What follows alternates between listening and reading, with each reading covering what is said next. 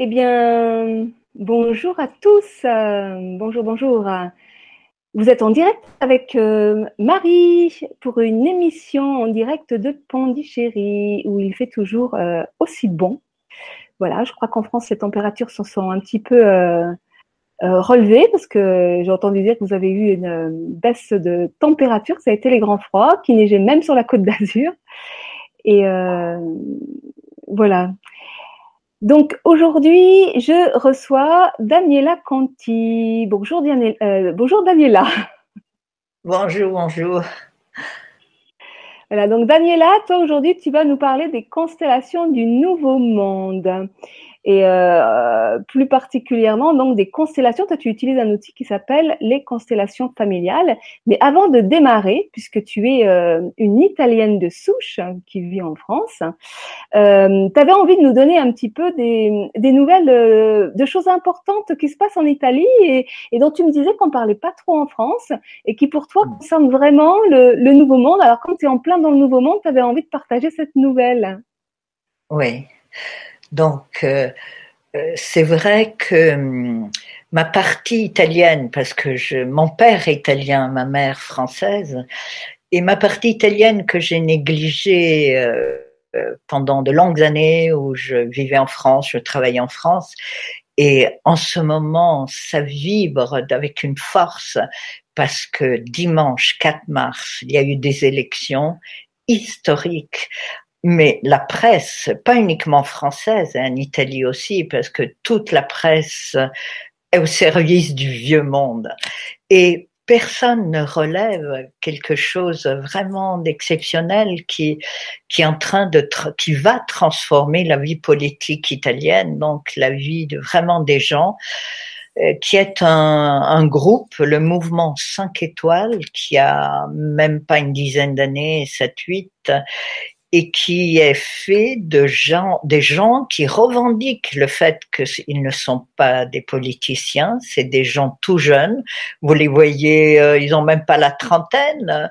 Le, euh, Luigi Di Maio, qui va être le l'équivalent vraiment du, du premier ministre français. Il avait 26 ans il y a quelques années, il en a 31 aujourd'hui et il donne ah des leçons mais merveilleuse, merveilleuse. Qu'est-ce qu'il raconte très rapidement? Et je vais pas faire un débat politique, mais pour qu'on on prenne la conscience en France de ce qu'on n'imagine même pas ici. Donc, ils se sont constitués autour du fait que les gens qui font de la politique pour comme une carrière pour leur business et qui oublient au passage la, la réalité des choses. Ils se sont mm. engagés, tous ceux qui allaient être élus, à, donc et qui reçoivent en tant que députés ou sénateurs un, un salaire comme 15, 15 000 euros.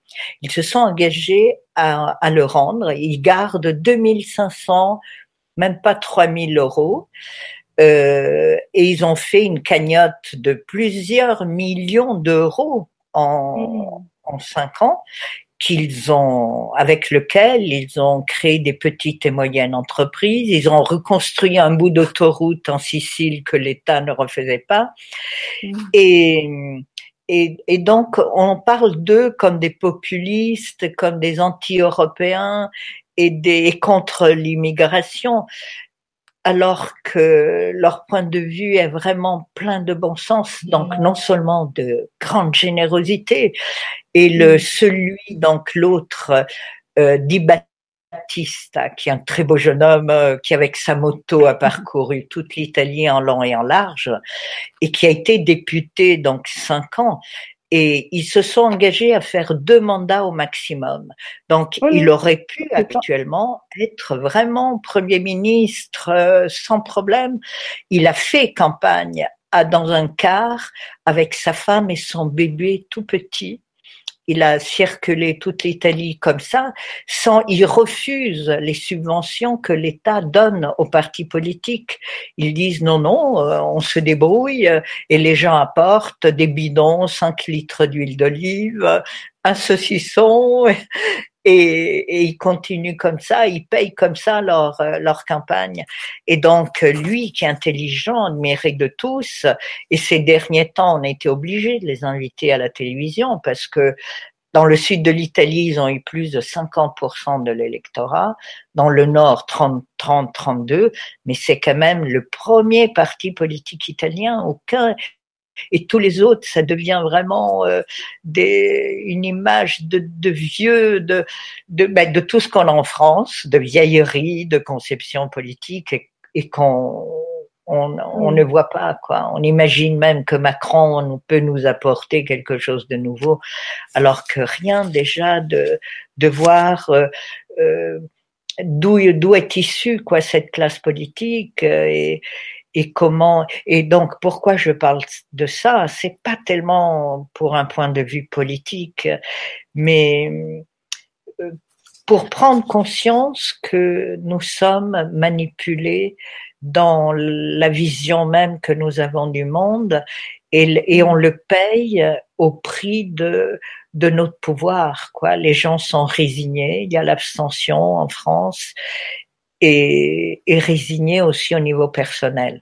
Et donc, le sujet d'aujourd'hui avec toi, c'est peut-être de voir comment les constellations familiales mmh. Mmh. apportent un vent frais, nouveau mmh. dans le regard sur soi et, et la thérapie. quoi. Qu'est-ce qu'on peut faire, non seulement pour aller bien, mais pour que le monde aille bien?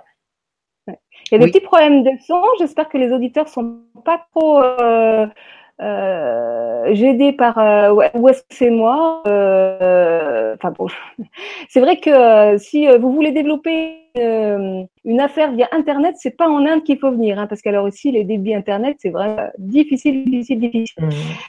Alors Daniela, donc en quoi les constellations familiales sont un outil idéal pour l'élaboration, la construction, la réalisation du, nou du nouveau monde? Voilà.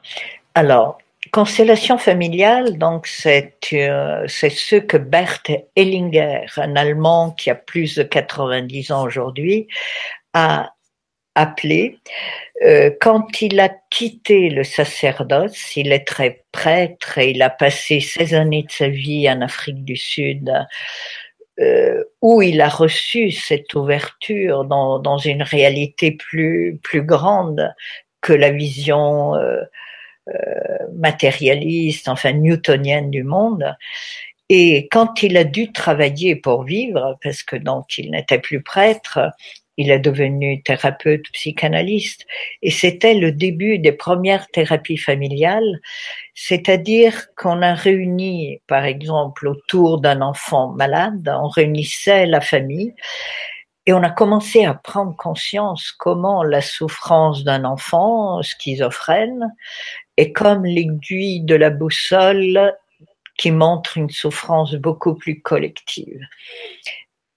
Grâce aux premières thérapies familiales, on a commencé à élargir la conscience de qui nous sommes véritablement.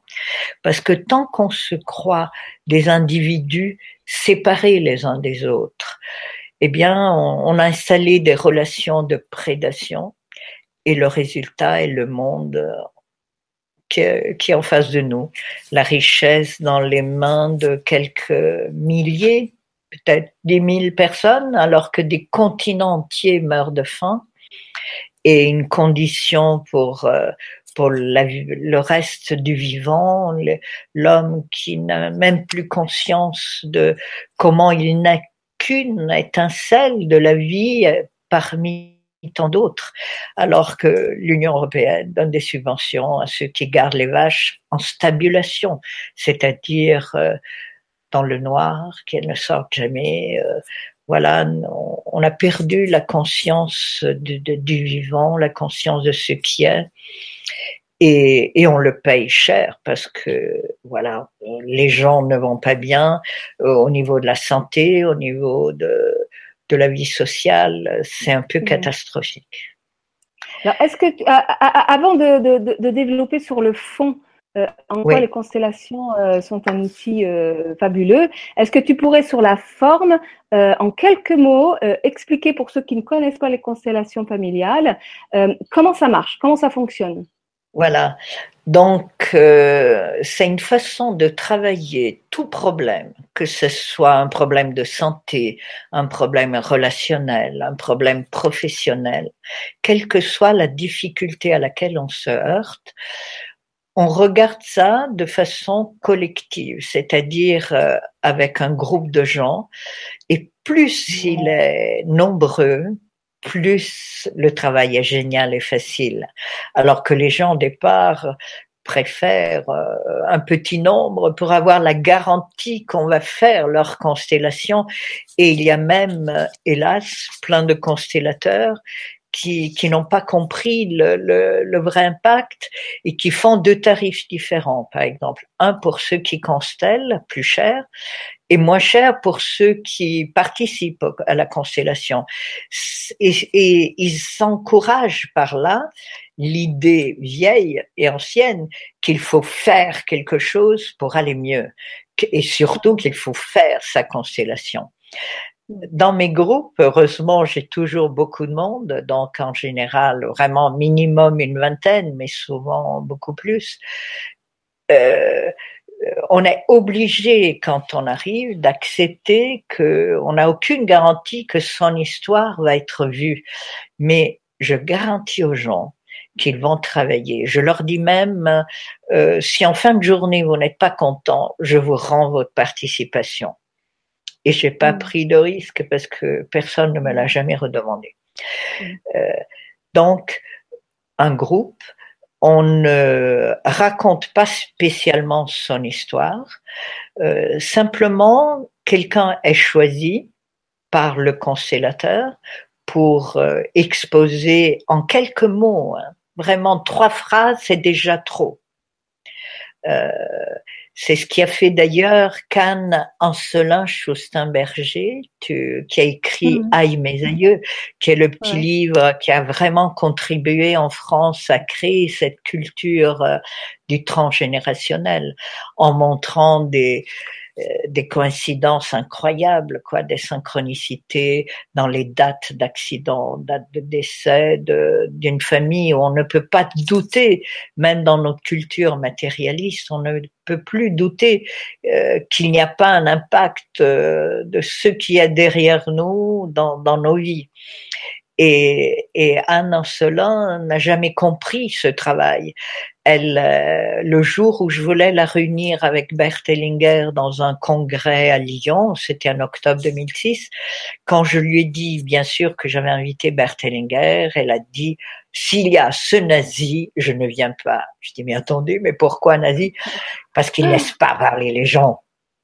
Il dit, chez moi, on peut parler même trois jours si on a envie.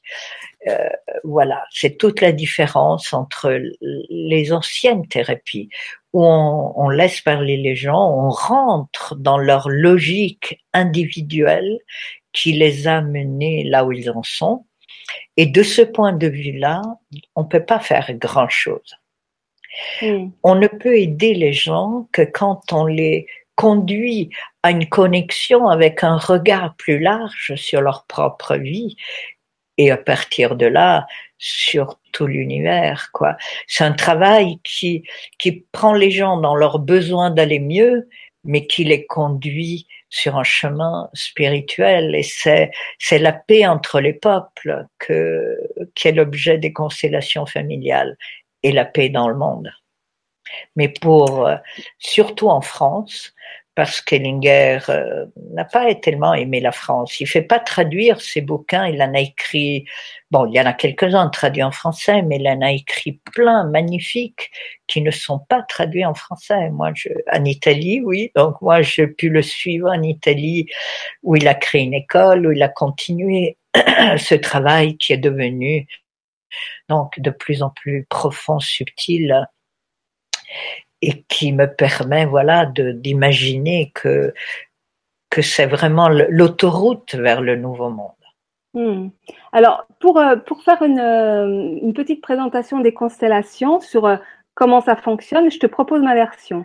L'idée c'est qu'au sein d'un collectif de personnes, d'un certain nombre de personnes, une personne qu'on appelle le constellateur va exposer en deux trois mots sa situation familiale, puis il va aller choisir différents différentes personnes dans le groupe qui vont incarner différentes personnes, de, personnages de sa famille, et il va donc voir ainsi dérouler devant lui un scénario qu'il connaît ou dont il va prendre conscience. Voilà, alors pas tout à fait. C'est donc le constellateur qui choisit une personne qui va exposer en quelques mots sa difficulté, par exemple la relation avec mon fils ou, euh, l'argent, et à partir donc de, du ressenti qui se dégage de cette personne, on va choisir euh, quelques personnes dans le groupe qui vont représenter elle, son fils, ou elle et l'argent, par exemple. Et, et on laisse la constellation, qui est donc euh, le, euh, les personnes qu'on a mis au, centre du, du, cercle, parce qu'on est tous en cercle, et on met ces personnes au centre. Et ce qui est étonnant, c'est que sans connaître l'histoire de la personne, parce que chaque histoire est unique, on est d'accord, mais ce mm. qu'on regarde dans chaque histoire, ce qui émerge, va concerner tout le monde, parce que on regarde au niveau transgénérationnel euh, comment la personne s'est bloquée, s'est figée dans une situation qui ne lui permet pas d'aller dans sa force et dans le bonheur et les, euh, les dynamiques transgénérationnelles qui nous fit, qui nous font heurter à des difficultés sont les mêmes pour tous. C'est pour ça on peut faire ce travail en public et à travers quelques histoires dans une journée, on peut en faire euh, six, sept, huit, mais tout le monde travaille parce que on, regarde ce qui a fait, par exemple, qu'un enfant euh, qui a grandi avec une mère dépressive parce que le père l'a quitté à la naissance de l'enfant, eh bien, il va comprendre comment il, n'a pas eu le choix de grandir autrement que soutien de sa mère. Et surtout si c'est un garçon, euh, à quelques années, à deux, trois ans, à quatre ans, il est déjà le petit mec de maman. C'est-à-dire, moi, ma vie pour toi, maman. Pour survivre, je, je suis à l'écoute d'abord de ce dont toi tu as besoin. Et, et ça donne comme structure un fils de maman. Ça veut dire euh, quelqu'un qui est proche de sa mère, mais qui n'a pas regardé son père, le méchant qui a fait souffrir maman en la quittant à sa naissance. Et Bert Hellinger, en plus un demi-siècle de constellation familiale, a compris de façon très simple, en gros, les, trois symptômes qui, qui montre que quelque chose dans une famille n'est pas à sa place. Et donc, c'est ça qu'on regarde dans chaque histoire. C'est ça qui nous permet d'avoir un fil conducteur euh, qui va permettre à ce garçon de comprendre que tant que il ne prend pas aussi le père, c'est comme s'il ne marchait que sur une jambe. Hmm. Et les fils de maman sont des grands séducteurs. Ils ont plein de copines, plein d'enfants parfois, mais ils ont beaucoup de mal à s'engager en tant que partenaire et en tant que père, parce qu'ils n'ont pas pris eux-mêmes la, partie masculine, celle qui qu'ils ont dû rejeter quoi pour euh, pour être complice de la mère. Et si la personne en a marre, parce qu'on ne peut pas faire le travail si quelqu'un n'est pas prêt, c'est-à-dire s'il ne s'est pas déjà heurté à, pas mal de difficultés et qu'il est prêt à, à dépasser l'inconfort, de changer euh, son regard sur euh, sur sa vie, quoi. Et là, dans le cas en question, ça veut dire de commencer à regarder son père indépendamment des images qu'il projette sur lui. Le père absent, le père qui a peut-être pas payé la pension, le père qui ne veut pas le voir même, ou même un père drogué et violent. Hein. Il peut avoir plein de bonnes raisons pour rester, pour garder ce père à distance. Ici, dans une constellation, on lui propose de regarder l'homme qui lui a donné la vie. Et même si on est né d'un viol, on a un père et une mère. Hmm. Et de comprendre ça, d'abord le comprendre, mais tant que c'est compréhension, ça ne suffit pas. Et c'est là où le groupe aussi joue tout un rôle au niveau euh, émotionnel, au niveau physique, parce que on va avoir une mère et un père en chair et en os. Et, et tant que je, je, ressens donc le malaise que j'ai à regarder ce père, parce que je regarde pas le père, mais l'homme qui a blessé ma mère. Euh, voilà, on prend le temps qu'il faut dans une constellation. C'est parfois des mouvements très lents et, qui permettent à une nouvelle ouverture quand le cœur s'ouvre face à, la femme qui nous a donné la vie, mais qu'on ne va plus soutenir, je ne vais plus être le petit mec de maman. Je vais avoir en face de moi un père et une mère, les grands et moi, je suis le petit, celui qui a reçu la vie de, je retrouve ma place d'enfant, de petit, de, de neutralité par rapport à ce qui s'est passé dans leur histoire. Oui, désolé, euh, ça va sonner deux, trois minutes, euh, je ne vais pas répondre. Donc, tant que je reste, euh, je,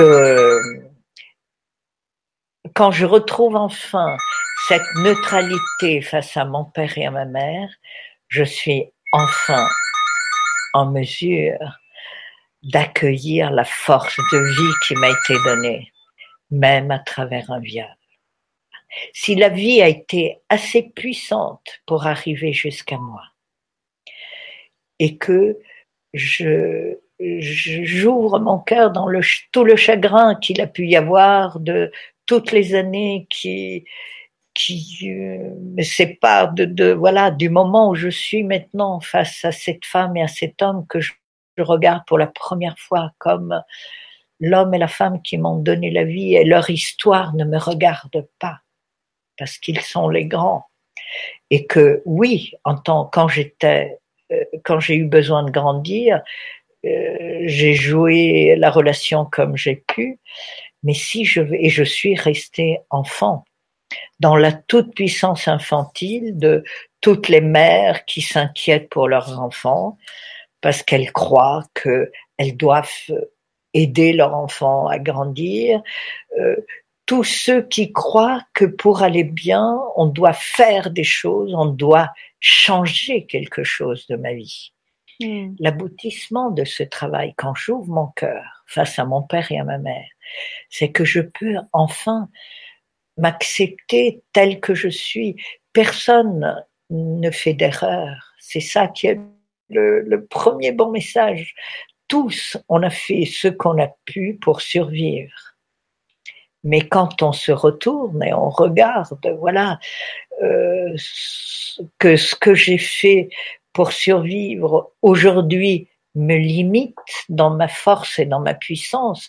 Et si je veux aller au-delà de la survie, alors je m'incline face à ma mère et à mon père et je prends la force de vie qui est en moi. Alors, ne regarde pas assez. Oui. Euh, qu'est-ce qui différencie vraiment euh, euh, les constellations d'une thérapie classique? Parce qu'en fait, ces prises de conscience-là, on, peut, on peut les faire avec Qu'est-ce qui est particulier à, oui, oui, oui, oui, oui, merci. Pour moi, c'est évident, mais c'est ça que qu'il faut expliquer. Euh, la thérapie classique, c'est euh, c'est long. Il faut que je me raconte. Il faut que je raconte mes difficultés. Il faut que je retourne à la gifle à 9 ans quand je me suis retrouvée seule chez mes grands-parents et que j'élabore toute cette douleur avec le regard qu'on a aujourd'hui sur le travail des constellations qui font partie des thérapies brèves, on ne regarde pas le problème parce qu'on pense que plus je regarde le problème et plus je le renforce. Hmm. Et ça, c'est peut-être intéressant de l'expliquer aux gens hmm. parce que euh, s'ils ne retiennent que ça de notre entretien, ils n'auront pas perdu leur temps. Avec la physique quantique, on s'est rendu compte il y a de plus d'un siècle, hein, quand on a eu en 1911 des microscopes assez puissants pour regarder ce qu'il y avait derrière le microscope en cherchant mais qu'est-ce qu'il y a au-delà des cellules? C'est quoi la réalité? C'est quoi ce qui est? On n'a pas trouvé la brique de matière qu'on attendait, mais on a réalisé que ce que le scientifique cherchait, s'il cherchait des ondes, ce qu'il avait sous le microscope se comportait en ondes. S'il s'intéressait aux particules, il avait des particules. C'est-à-dire, on sait depuis 1911 que un des piliers de notre euh, culture scientifique matérialiste newtonienne, euh, qui est de croire que nous avons un monde qu'on observe avec objectivité, hmm. ne, ne, tient pas debout. Le hmm. monde est comme une projection collective, est comme un grand rêve collectif qu'on crée avec notre lecture du monde. Et à partir de là, quand je suis convaincue que ce que je regarde est l'émanation de, de l'être que je suis. Nous sommes des ondes électromagnétiques, nous sommes des fréquences vibratoires. Eh bien, je comprends que plus je, ma pensée est occupée par mes difficultés et ce qui va s'émaner est en résonance avec mes difficultés. Hmm. Quand je peux euh, euh, reléguer au passé tout ce qui m'a blessé, mais avec amour. Hein. C'est pas dire aux parents euh, je m'en fous de, de, ce que vous avez été. C'est au contraire leur dire euh, je vous dois tout. Vous êtes le plus grand cadeau. Mais peu importe ce qui s'est passé, maintenant je prends de vous la vie. Et là, je réalise non pas que je deviens quelqu'un d'autre, euh, aucune thérapie, ni même les constellations ne vont nous changer. Notre destin est bien celui qu'on est venu dans notre incarnation. Mais il y a une façon de survivre avec notre destinée, et il y a une façon de devenir créateur de ma vie, mais qui n'est pas comme on imagine. Euh, Peut-être, je sais pas, tu pose-moi une question par rapport à ça pour voir où je vais aller. Est-ce qu'on pourrait dire que les questions, euh, que, la, que les constellations familiales, en fait, euh, ne focalisent pas sur le, le, problème, mais font apparaître euh, le problème. Le blocage. non, font apparaître le problème comme étant la solution, en fait. C'est-à-dire que la personne. Euh, Exactement. voilà. Exactement. C'est-à-dire, une constellation montre l'inconscient familial là où il s'est figé, là où euh, ça bloque, quoi. Là, je suis dans le potentiel de ma destinée. Et euh, déjà de le voir, ça va transformer des choses parce que je vais avoir conscience de tout le scénario de ma vie. Je ne vais plus rester dans la conscience infantile. Je souffre parce que ma mère ne m'a pas aimé, parce que mon père n'était pas là. Mm. Euh, première étape, euh, je cesse de me croire une victime. Personne n'est victime, même un enfant abandonné, même un enfant abusé. Il a toute la force de, ce qui est pour, euh, pour aller vers la plénitude qu'il est venu chercher sur Terre. Donc, ce qui se manifeste dans une constellation, quand on le regarde avec ce regard subtil et profond, c'est que mon histoire me conduit vers ma plénitude.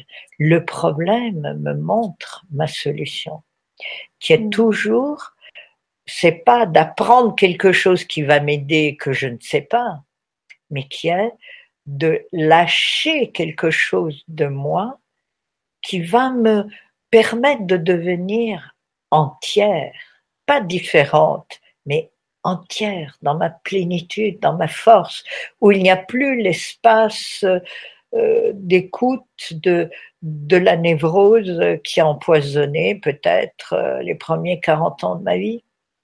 Hmm. Alors, ce qui est intéressant dans cette approche, c'est qu'effectivement, ça, tout ça, ça se dévoile sous nos yeux.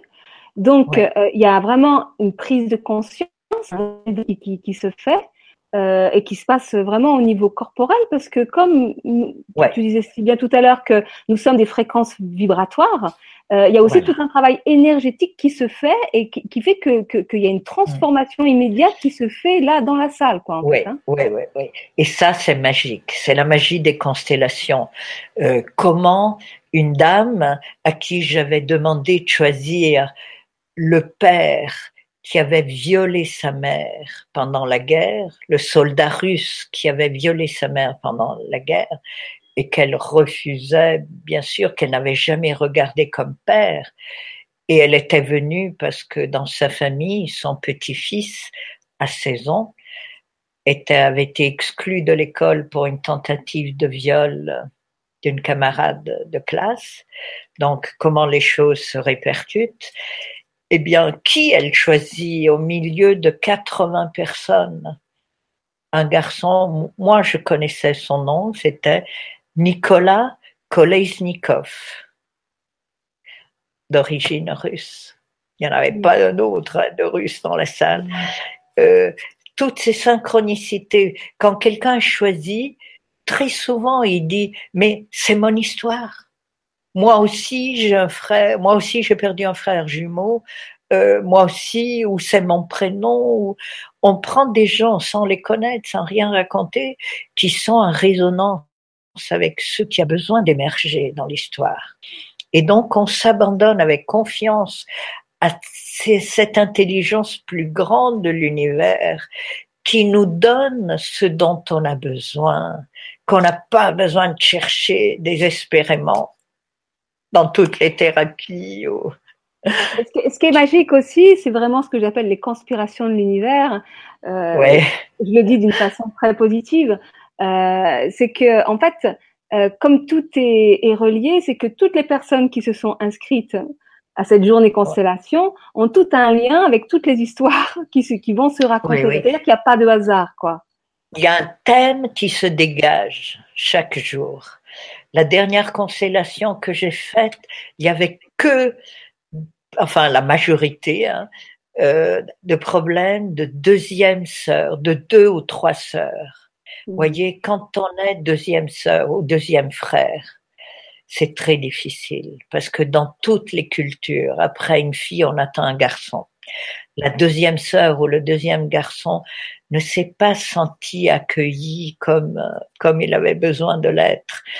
Et, voilà, ça a été une journée, il y avait que ça, que ce type ou euh, une autre constellation, beaucoup de de suicides dans sa famille, des tantes, des oncles suicidés.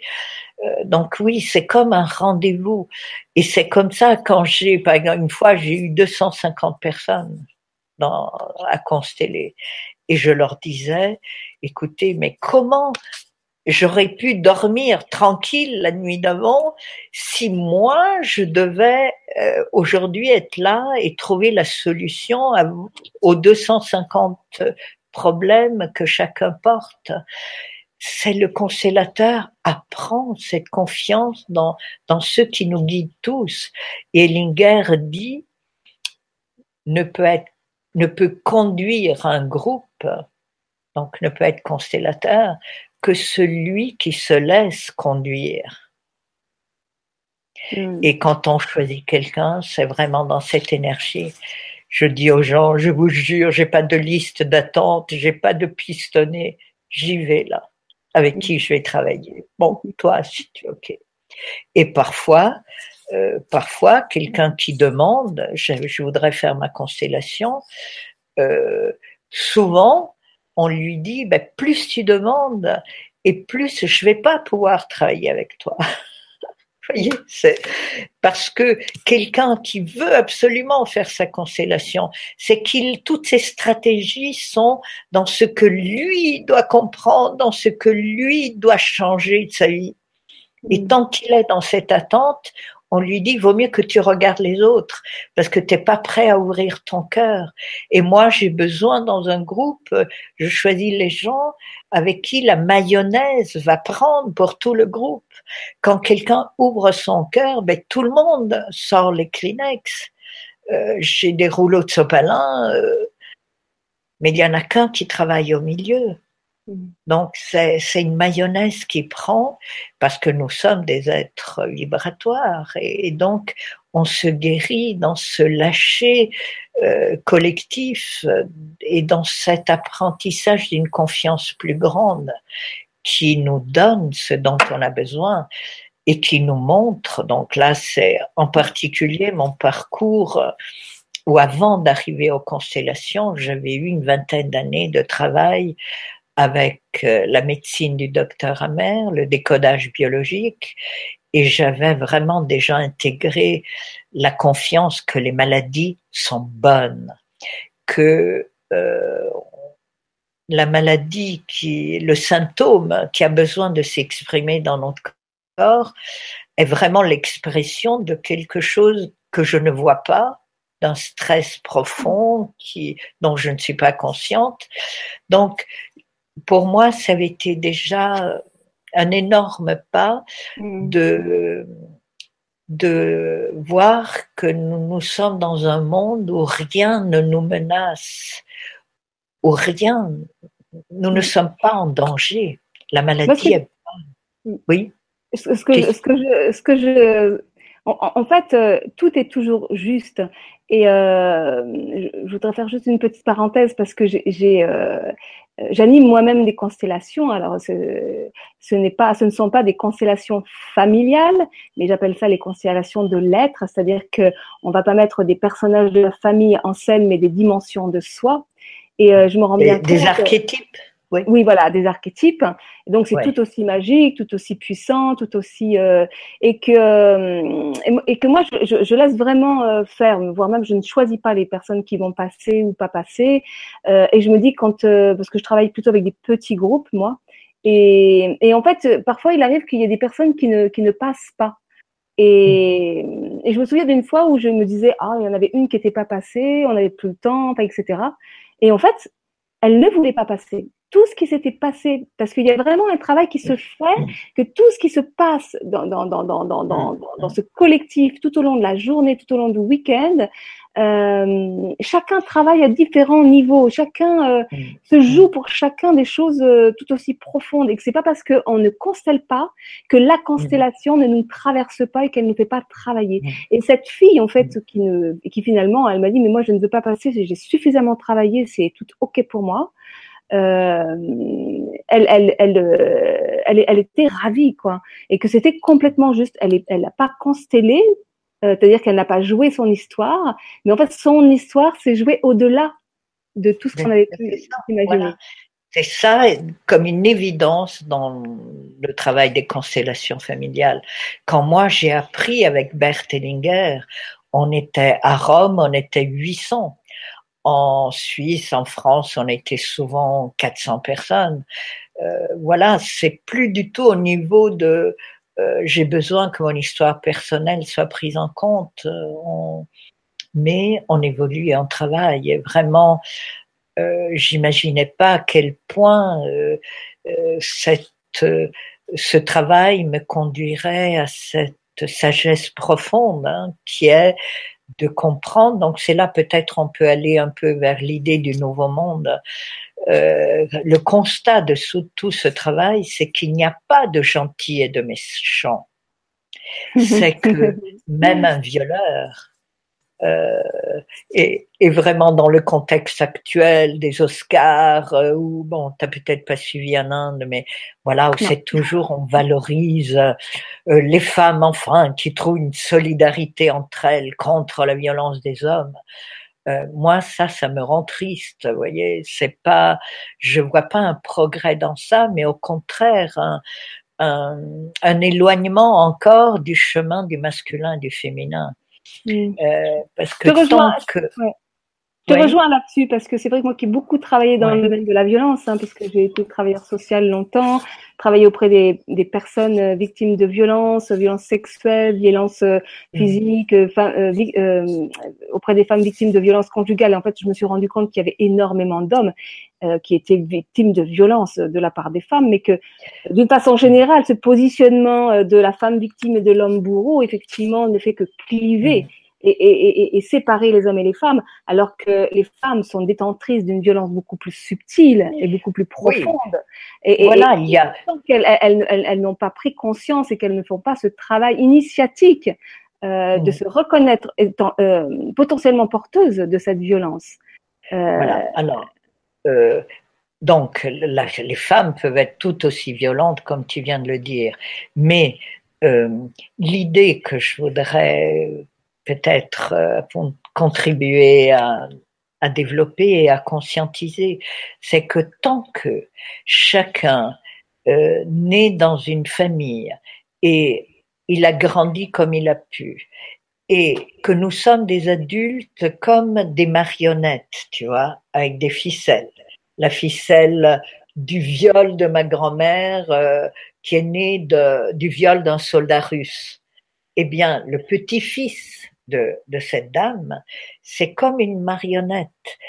Par amour aveugle, dit Ellinger, par amour aveugle pour ceux qui souffrent dans sa famille, sur ceux qui n'accompagnent pas la force du mouvement de la vie, mm. eh bien, il est prêt à sacrifier sa vie, à devenir violeur, à reproduire cette violence. Et donc, tant que je suis une marionnette au service de ma famille par amour aveugle, il n'y a pas de différence entre un bourreau et une victime. Mm. La victime a besoin du bourreau. Parce que, euh, voilà, qu'est-ce que ça veut dire la victime a besoin du bourreau? Ça veut dire que si je viens d'une histoire, par exemple, Romy Schneider, Romy Schneider s'est comportée en victime en tant que fille d'une actrice allemande qui était très proche d'Hitler. Euh, Romy Schneider a renoncé à une carrière euh, euh, qui était déjà enfin importante en Autriche, en, Allemagne ou en Autriche, je ne sais plus. Sa mère ne le lui a jamais pardonné. Et elle est venue en France, le pays qui était, euh, disons, envahi par les nazis. Et le fils de Rami Schneider est mort très jeune, à 16 ans, d'un accident, enfin, terrible. Vous voyez, alors il y a une façon de regarder les histoires des gens comme euh, le fils de Rami Schneider est allé encore plus loin dans cet amour pour son système familial. Ça veut dire quelqu'un dans la mère de Remy Schneider, euh, pour des raisons historiques qui sont celles, euh, voilà, qui, qui concernent sa vie, euh, le nazisme n'a pas regardé les victimes avec conscience. Et donc, les victimes, quelque part, les victimes sont aussi, les, par exemple, les fils des Kennedy, une grande famille, toutes les grandes familles, ceux qui ont cumulé beaucoup de richesses, sans conscience peut-être de tous les ouvriers morts en creusant des puits de pétrole. Alors, des jeunes de la famille Kennedy, les derniers, euh, sacrifient leur vie. Et il y en a plus d'une dizaine morts dans des accidents d'avion, dans des conditions euh, euh, avant la quarantaine. Quand on comprend les logiques transgénérationnelles, c'est-à-dire que une génération est prête à sacrifier euh, sa vie euh, pour permettre à ceux qui n'ont pas été vus dans la génération d'avant d'émerger. Donc, les familles de bourreaux engendrent des victimes. Et mmh. les familles de victimes engendrent des bourreaux, On en a l'exemple avec Israël. Les, les Juifs qui ont eu besoin, donc qui ont créé l'État d'Israël et qui, euh, 70 ans après, continuent encore euh, à dénoncer le bourreau avec la Shoah. Et, et je critique pas ça, hein, c'est tout à fait compréhensible. Mais que nous montre la réalité des choses, c'est que les Israéliens sont devenus les bourreaux des Palestiniens. Et j'ai, je connais un Palestinien qui disait, ce sont nos nazis maintenant, même si ça paraît scandaleux de dire ça. Mm.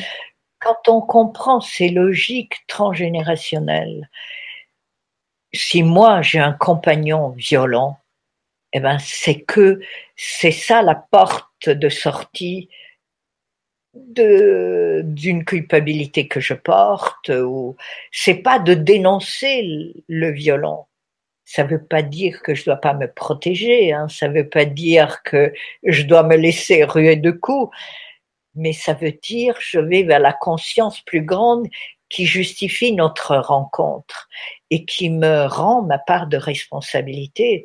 Euh, si le père de mes enfants est drogué, violent, j'assume que j'ai eu besoin d'un homme comme ça, euh, comme père de mes enfants. Alors, il est le bon père. Au-delà de comme il est, il est le bon père.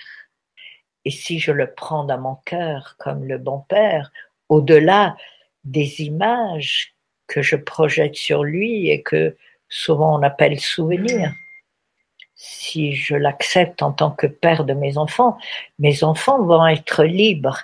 Tant que je vois le père de mes enfants drogué, violent et euh, abominable, mes enfants ne sont pas libres et ils seront drogués et violents. Hmm. Voilà comment ça marche. Hmm. Donc, tant que je, euh, je suis là à revendiquer mon, ma faiblesse de victime et je revendique des lois pour protéger la, la faiblesse des femmes, quel monde, quel monde hein. C'est le vieux monde euh, avec les gentils, les méchants, l'enfer et le paradis, et un Dieu qui oui. L'idée dans cette histoire-là, quand on, parle entre euh, et qu'on fait de nos histoires personnelles des, combats sociaux, en fait, hein, euh, c'est effectivement d'essayer de, trouver, euh, d'abord de, colmater nos souffrances intérieures par des actions souvent illusoires sur l'extérieur. Et, en fait, ça nous empêche effectivement de laisser émerger nos solutions intérieures. Hum, hum. Voilà donc euh, comment on peut être en paix avec tout ce qui nous dérange dans notre famille, dans nos relations, parce que nos relations, c'est en résonance avec ceux qu'on a refusés dans ma famille. Et, plus je rencontre des gens euh, qui vont abuser de moi, plus euh, j'ai besoin de me retourner dans mon histoire familiale et regarder qui a été exclu pour des raisons peut-être légitimes, mais qui n'a pas sa place dans ma famille. Et donc je regarde, euh, voilà, comment si si je suis né d'un viol, eh bien, je regarde le violeur comme père en disant si la vie a été assez forte pour arriver jusqu'à moi à travers vous, vous êtes mon père et ma mère. Et alors j'ai accès à toute la force aussi qui est derrière le violeur. Mhm. La Russie, une culture, une musique, une langue, des paysages, des odeurs de cuisine, et je deviens entière. Mhm. Alors, une question, je vais venir te titiller un petit peu. Euh, d'après toi, euh, est-il important de comprendre ou de prendre conscience de scénarios pour se libérer? Euh, ça aide beaucoup. Ça aide beaucoup. Euh, parfois, euh, par exemple, un enfant adopté qui ignore tout de son histoire. Donc, ce qu'on met en place, c'est basique, mais C'est-à-dire, même un enfant adopté, il a un père et une mère qui ne sont pas ceux qui l'ont aidé à grandir, mais ceux qui lui ont donné la vie. Et reconnaître, voilà, c'est reconnaître la juste place qui nous, qui est très libérateur. Donc, que je suis pas le grand par rapport à ma mère, même si je grandis comme le petit mec de maman, je suis le petit face à elle. Euh, donc, plus que conscientiser euh, un scénario euh, de ma famille que peut-être je n'aurai jamais parce que je n'ai pas les informations, c'est important prendre ma place, la juste place dans la famille, selon les trois critères que Bert Hellinger a dégagés de, de ce qui coince et comment ça se manifeste. Tu veux que je parle de ça? Oui, alors juste pour, euh, juste pour euh, aller dans, dans, le sens de la question, c'est que avec euh, la, la, pratique de l'instant présent et le, et le, pouvoir de l'accueil, l'idée, c'est d'accepter ce qui est là, c'est-à-dire que ce qui se déroule dans ma vie, c'est la bonne chose, c'est-à-dire qu'il n'y a rien qui est mauvais, il n'y a rien qui est, c'est-à-dire que si c'est là, l'idée c'est d'accueillir ce qui est là, euh, en, en, en, je dirais en, en, se mettant en méta position ou en métacommunication, euh, c'est-à-dire sur un plan plus large, euh, et en ayant conscience que c'est de toute façon juste. Euh, après, quand on est dans cet accueil-là, euh, l'idée c'est pas forcément de, de, de, de, comprendre les détails du scénario qui s'est passé dans la famille, mais qu'à un moment donné, si j'ai choisi un père violent, euh, bah, l'idée c'est quand tu dis euh, quand tu dis finalement j'assume le fait que ce soit bien le père de mes enfants, ça, me, ça va me demander de traverser une émotion. Cette, cette émotion-là peut être de la culpabilité, peut être de la colère, peut être euh, de la tristesse. Donc souvent nous sommes coupés, donc on va se battre contre notre émotion, cette émotion qui nous habite euh, et qui fait qu'on ne peut pas accepter la situation comme étant euh, bonne. On la trouve inacceptable. Mais ça, le fait d'accueillir cette émotion-là ne demande pas forcément d'aller regarder les moindres détails de la situation. Peut-être tout simplement le fait d'accueillir ça comme étant OK, comme étant juste. Alors, c'est bien aussi que tu poses cette question parce que c'est tout la, la, démarche de beaucoup de gens, et ça a été la mienne aussi, euh, par rapport à mes douleurs, à ma souffrance. Moi, j'étais orpheline de mère à un an et, et je, j'ai divorcé trois fois. Euh, chaque divorce, je me sentais vraiment mourir et donc j'ai cherché, comme tu viens de le dire, euh, de sublimer mes difficultés. J'ai fait pendant un an la tournée des gourous en Inde. C'est-à-dire, c'est souvent ce qui pousse les gens à aller dans un chemin spirituel. Et, si tu as Pondichéry, Reville, je, je me souviens à l'époque, c'est souvent auprès des traditions les plus magnifiques que tu rencontres aussi des gens insupportables, avec un ego comme ça, tu vois. C'est auprès des plus grands gourous que tu as des gens... Euh, mmh. Et euh, voilà, j'ai la réponse, mais après, après toutes ces 20 années de thérapie, euh, familiale, là j'ai compris euh, que pour beaucoup on est dans voilà c'est la projection. C'est ce que Franck Lopvé je sais pas si toi tu connais si tu l'écoutes mais que peut-être des gens connaissent c'est que Lopvé dénonce merveilleusement en disant c'est les hauts perchés ceux qui voilà se disent je suis arrivé euh, et alors c'est pas du tout pour dénoncer les, voies spirituelles euh, surtout en Orient, où c'est tellement dans la culture là-bas de d'être dans l'amour d'un maître qui, qui va être guérisseur de tout. En Occident, il me semble, en tout cas pour moi, ça n'a pas marché. Je, demandais que ça, tu vois, d'avoir, de pouvoir sublimer mes douleurs.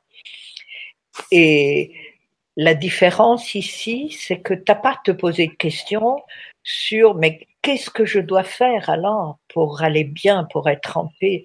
C'est uniquement tu regardes euh, ta place dans ta famille et tu as par résonance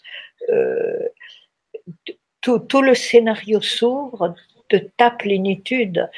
Et plénitude veut dire capacité d'accueillir euh, la force de vie, capacité de voilà d'aller vers euh, euh, cet infini que nous sommes. Donc je en tout cas pour moi, les constellations spirituelles, les constellations familiales ont été vraiment un chemin spirituel. Et, et, une façon simple de, de conduire les gens vers ça, vers une paix profonde envers eux-mêmes et envers le monde, quoi. Donc, euh, euh, voilà, je sais pas si elle te plaît ma réponse, mais où je peux te dire concrètement si dans ma vie, mon troisième mari euh, était beaucoup dans ce scénario-là, d'avoir, euh, il avait un maître qu'il adorait, il euh, il faisait des tournées avec lui euh, dans le monde, partout. Et il se comportait comme si lui avait tout réglé. Tu vois, beaucoup de gens, euh, en ayant choisi une voie spirituelle, se comportent comme s'ils n'avaient plus besoin de, de voir leur colère, leur tristesse ou, euh, et peut-être que ça, ça arrive euh, surtout quand la souffrance est très très grande, quoi, les, les hauts perchés. Euh, je ne te vois plus hmm. bouger. Est-ce que c'est grave? Est-ce que ah oui non, on est connecté quand même. D'accord. Ouais, J'ai peur qu'on se soit coupé. On, on, a un petit message. Est-ce que c'est le euh, voilà, oui, c'est oui, voilà, qui nous dit bonjour Marie et Daniela. Je vous fais un petit coucou de Belgique et vous souhaite de merveilleuses connexions. Les constellations, oui, je comprends. Tout est expérience, partant du fait que nous avons choisi de vivre telle ou telle expérience, aussi douloureuse soit-elle, y mm. revenir, s'y reconnecter pourrait être pour certaines personnes très douloureux et plus déstabilisant qu'autre chose. Voilà ma réflexion dans le moment. Belle conférence à toutes les deux. Profitez des cadeaux de la mm. vie vous offre. Merci, merci. Oui. Donc, euh, est-ce que l'on choisit vraiment les les parents? Les. Est-ce qu'on choisit ses, parents? Est-ce que l'on choisit les expériences que nous vivons sur euh, sur Oui. Alors, Bert Hellinger m'a toujours surpris par euh, quand moi je parle de grande sagesse, de lui jamais. Il est mille fois plus modeste que tout ce que moi je revendique là quand je dis c'est une voie de sagesse pour le monde. Lui, jamais il dit des choses pareilles. Il est très simple, très humble, et, et jamais il euh, il aurait peut-être dit voilà des choses. Nous choisissons nos parents ou euh, chaque euh, proposition qu'il fait, c'est toujours sous forme de question. Donc euh, lui, je ne l'ai jamais entendu dire rien de ce style. Il prétend pas du tout avoir euh, une connaissance profonde et subtile du monde. Il dit simplement qu'il euh, qu'il réagit par rapport à ce qu'il voit dans le travail d'un groupe.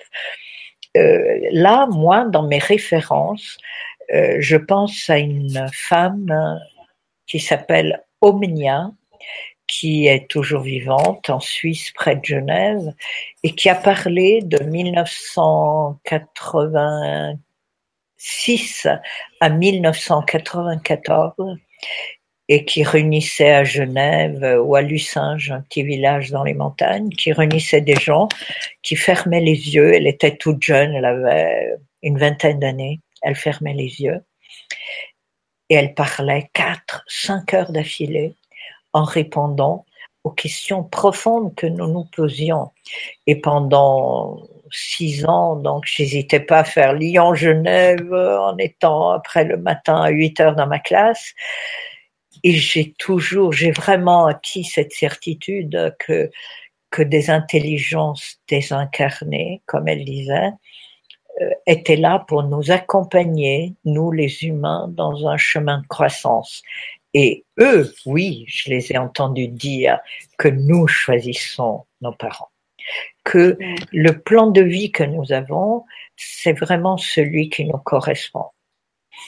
Et donc, euh, plus c'est dur, et ça, ça Ellinger l'a dit, plus c'est dur, plus nous avons un grand potentiel d'amour à développer. Ok. Alors, euh, Daniel, ah, là, on arrive à la fin de l'émission. 15h30. Euh, non, il est 15h30 à Pondichéry. Hein. Euh, ah il, est, euh, il, est, il est 11h, c'est ça? 11h, oui. Donc, juste pour terminer, tout à l'heure tu parlais, est-ce que c'est possible de faire très synthétique? Tu parlais de trois critères que Bertelinger avait énoncés. est-ce que tu peux nous faire ça en cinq minutes? Bien sûr, quand on regarde dans chaque constellation familiale, le premier, c'est l'appartenance, c'est-à-dire euh, quiconque fait partie d'une famille appartient à cette famille, c'est-à-dire notre âme, comme on l'imagine, elle est collective, elle n'est pas individuelle. Et tous ceux qui en ont fait partie en font partie, les avortés, les, les donner à l'adoption, ceux qu'on a oubliés, ceux qu'on a jugés, les grands-pères qui ont fait faillite, qui ont euh, mis ma famille dans la misère. Ils font partie de notre famille. Et donc, la première chose, on regarde, on cherche les exclus. On regarde qui manque à l'appel dans ma famille, ceux dont on ne parle pas, ceux dont, pour lesquels il y a trop de douleur. Donc, et réintégrer déjà les personnes, euh, c'est énergétiquement un travail de réparation.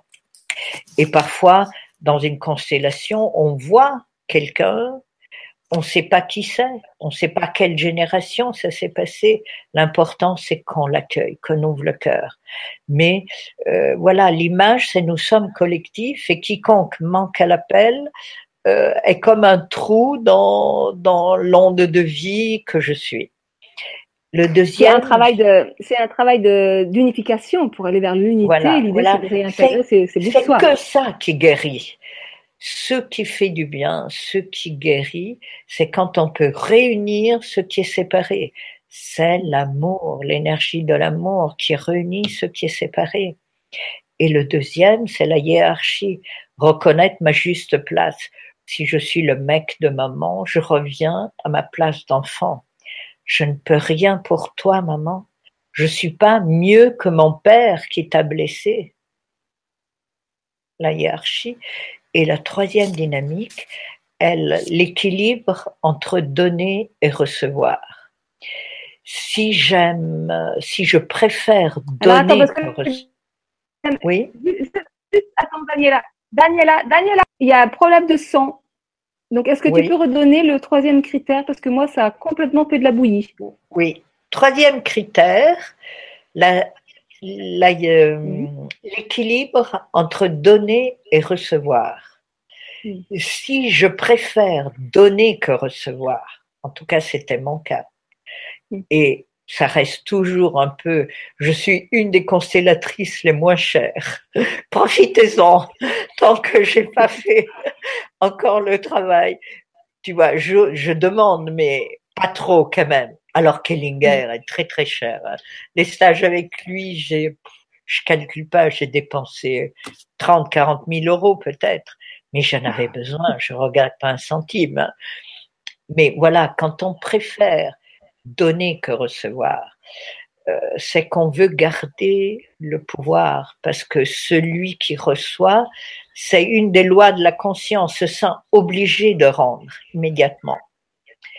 Et celui qui donne garde le pouvoir. Mais ça, ça n'évolue pas bien. Les gens se lassent de recevoir de quelqu'un qui ne prend jamais. Celui qui donne toujours se retrouve seul et vide.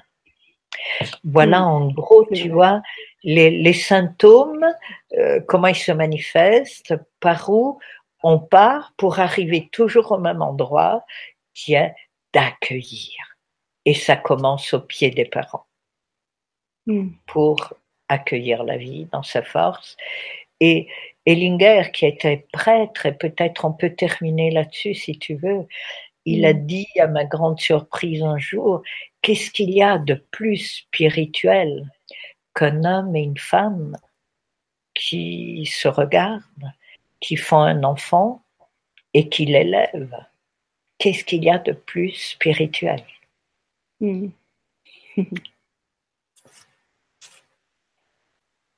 Merci Daniela. Oui, merci vraiment de me donner l'opportunité de voilà transmettre euh, ce qui nourrit ma vie et, j'espère le monde un peu. Hmm. Bon, en tous les cas, euh, toutes tes coordonnées sous, le, sous la vidéo. Attends, il y a un petit message qui arrive. Oui, euh, oui c'est Cœur d'Ange qui. Oui, nous avons des potes en ciel. Potentiel. oui, d'accord. Voilà.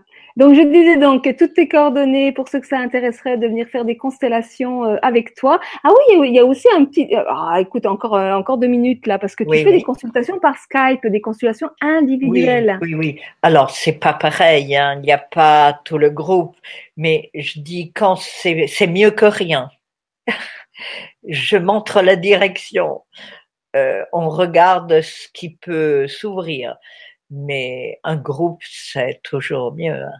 Ouais, ouais. Mais par Skype, oui, oui, on peut, on peut parler et faire un, petit travail. Ouais, hmm? donc à ce moment-là, c'est plus des constellations, alors c'est autre chose. C'est ce que j'appelle aussi un travail individuel. On hmm. retombe un peu dans un travail classique, mais hmm. on reste euh, avec ce regard. Donc c'est pas un travail classique, mais à mon sens, c'est moins puissant que euh, participer à un groupe une constellation individuelle, c'est on est à deux quoi, et, et c'est mon rôle qui, qui devient déterminant. Alors que dans une constellation, Ellinger dit le constellateur est à la dernière place. Il ne fait qu'ouvrir le rideau mm. euh, et tout le monde reçoit au même niveau le constellateur ne se positionne pas du tout comme le thérapeute qui sait ce qui va aider quelqu'un. On mm. ouvre le rideau de, de regarder ce qui est et, et on, et on conscientise comment nous sommes ce qui est et nous ne manquons de rien et nous avons tout ce dont on a besoin et le problème nous montre la solution. Merci sur ce. Merci à toi. eh ben, écoute, je te dis à tout bientôt. Plaisir euh, de t'accueillir pour, euh, pour une autre émission sur un autre sujet. Hein. C'était la deuxième fois que je t'accueillais sur, euh, sur ma web TV. Voilà. Eh bien, je vous souhaite une très bonne journée parce que vous, vous, vous en êtes qu'à la moitié et encore. Et moi, elle est déjà bien entamée. Au revoir et à bientôt. Au revoir. Au revoir. Au revoir.